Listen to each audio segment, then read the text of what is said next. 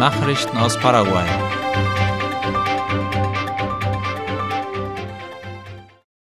Paraguay und Kolumbien verstärken ihre Zusammenarbeit bei der Bekämpfung der organisierten Kriminalität.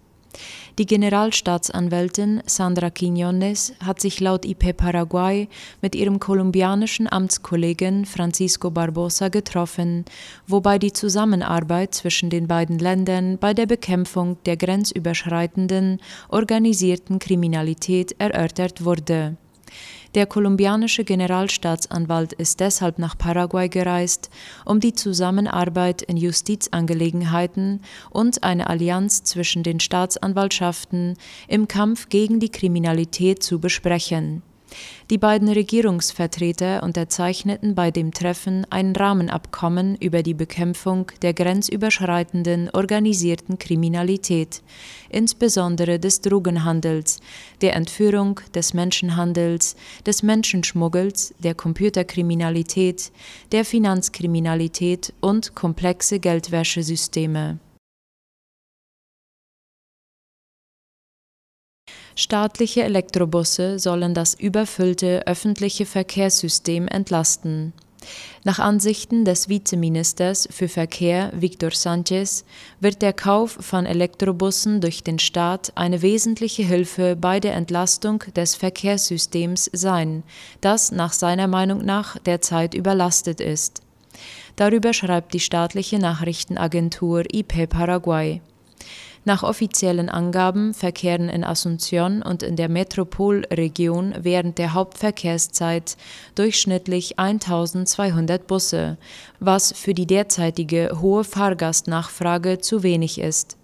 Sanchez schickte zudem voraus, dass das Finanzministerium und das Amt für wirtschaftliche und soziale Entwicklung SETP an einem Projekt arbeiten, mit dem Elektrobusse erworben werden sollen, die wiederum das Verkehrssystem entlasten sollen. Diesbezüglich sagte er, dass man in den nächsten fünf Jahren schrittweise eine Anzahl von 1000 Elektrobussen erreichen wolle. Ab März 2023 soll hierzulande grüner Wasserstoff produziert werden. Das Unternehmen Atome Paraguay hat gestern einen 60 Megawatt Dienstleistungsvertrag mit der nationalen Elektrizitätsverwaltung ANDE für die Produktion von grünem Wasserstoff und Ammoniak ab März 2023 unterzeichnet. Darüber schreibt AVC Color. Das Unternehmen Atome Paraguay SA, der paraguayische Zweig des englischen Unternehmens Atom Energy plc, widmet sich der Produktion von Wasserstoff und grünem Ammoniak und wird der größte Nutzer von Ande werden. Die Industrieanlage soll im Bezirk Villeta im Departement Central errichtet werden IMA lädt zu einem Konzert zu Ehren von Agustin Varios ein. Das Asunciones Institut für Kunst, IMA, hat in Gedanken an den weltweit bekannten Künstler Agustin Varios Mangore ein Konzert organisiert. Das findet laut der staatlichen Nachrichtenagentur IP Paraguay am morgigen Freitag um 19 Uhr in der Manzana de la Rivera statt. Die Veranstaltung steht unter dem Motto Die Entfaltung des Musikgenies Agustin Varios Mangoré. Agustin Pio Varios gilt als einer der großen klassischen Gitarristen und war ein hervorragender Komponist. Er wurde am 5. Mai 1885 in San Juan Bautista geboren. Er starb am 7. August 1944 in San Salvador, der Hauptstadt von El Salvador, im Alter von 59 Jahren. Seine sterblichen Überreste liegen auf dem Friedhof von San Salvador in dem mittelamerikanischen Land.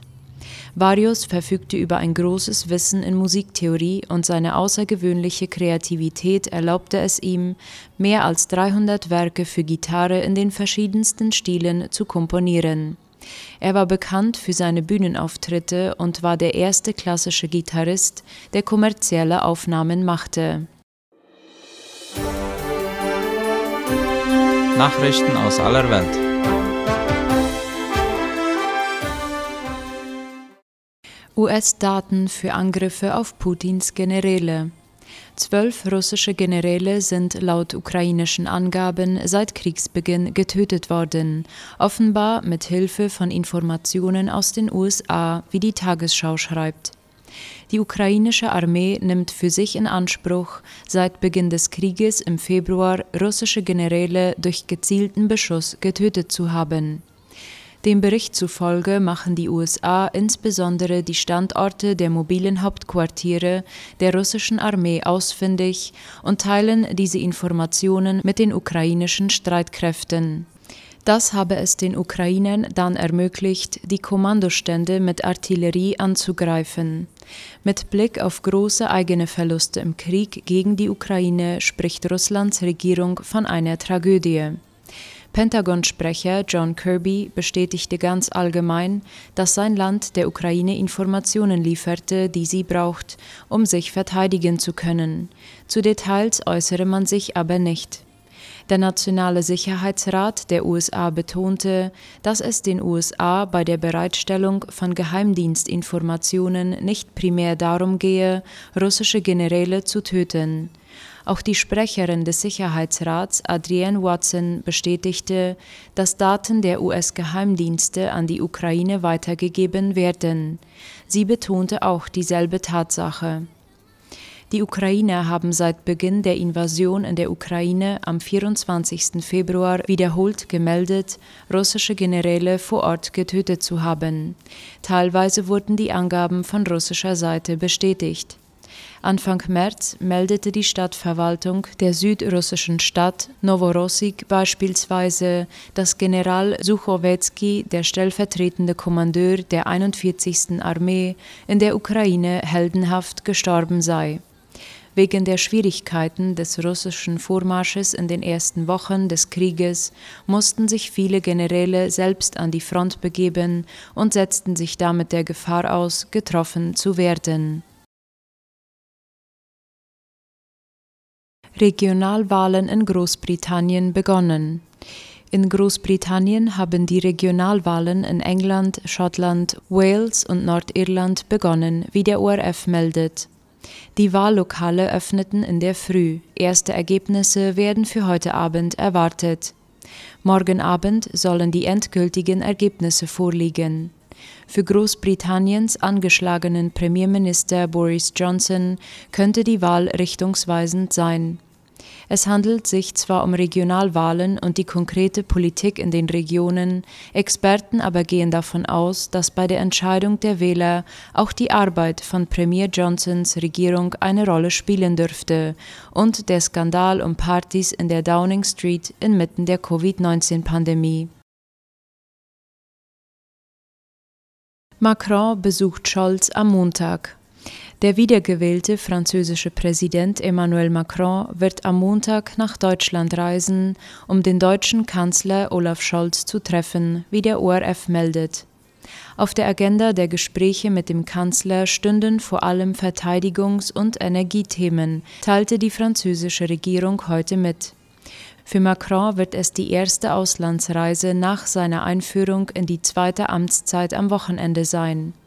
Das zeige erneut die Stärke der deutsch-französischen Zusammenarbeit. Scholz und Macron wollen sich unter anderem zum Krieg in der Ukraine und zur europäischen Souveränität austauschen. Dabei soll es vor allem um Verteidigung und Energiefragen gehen.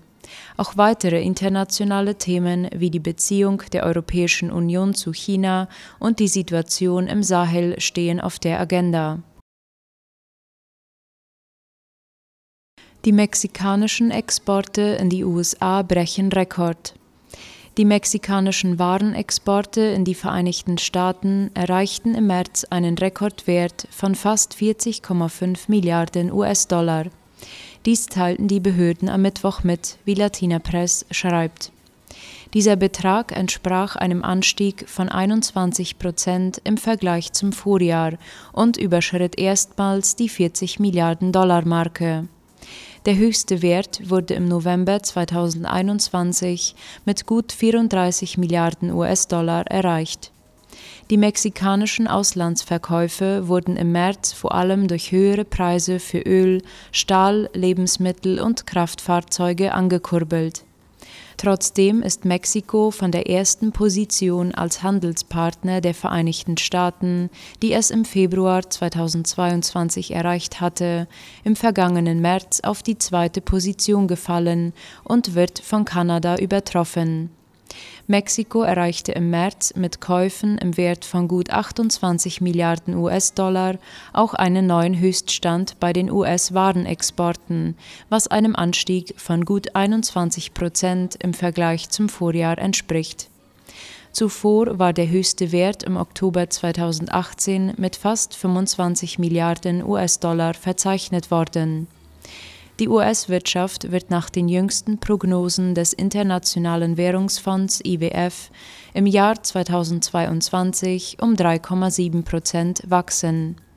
Die Prognose für die USA wurde bereits im Januar herabgestuft, was vor allem auf die Nichtverabschiedung des fiskalpolitischen Pakets Build Back Better und die anhaltenden Unterbrechungen der Lieferkette zurückzuführen ist. Kolumbien liefert Drogenboss Otoniel aus. Kolumbiens meistgesuchter Drogenboss und oberster Chef des kolumbianischen Drogenkartells Clan del Golfo, Dairo Antonio Usuga alias Otoniel, ist an die USA ausgeliefert worden. Dies teilte der kolumbianische Präsident Ivan Duque laut der Deutschen Welle mit. Dies sei ein Sieg der Legalität, Rechtsstaatlichkeit und Gerechtigkeit, schrieb Duque auf Twitter. Otoniel sei nur mit Pablo Escobar vergleichbar. Usuaga war Ende Oktober nach Angaben von Duque in seinem Dschungelversteck in der Region Urabá im Nordwesten des südamerikanischen Landes festgenommen und in die Hauptstadt Bogotá gebracht worden. Seitdem war er in Haft. Dem 50-Jährigen werden neben Drogenhandel auch Mord, Erpressung, Entführung, Verschwörung und die Rekrutierung Minderjähriger vorgeworfen. Er wurde vom Southern District of New York wegen Drogenhandels angeklagt und steht auf der Liste der meistgesuchten Personen der US-Drogenbehörde. Wenn Uswaga diese Strafen abgesessen habe, werde er nach Kolumbien zurückkehren, um für die Verbrechen zu bezahlen, die er dort begangen habe, erklärte Duque.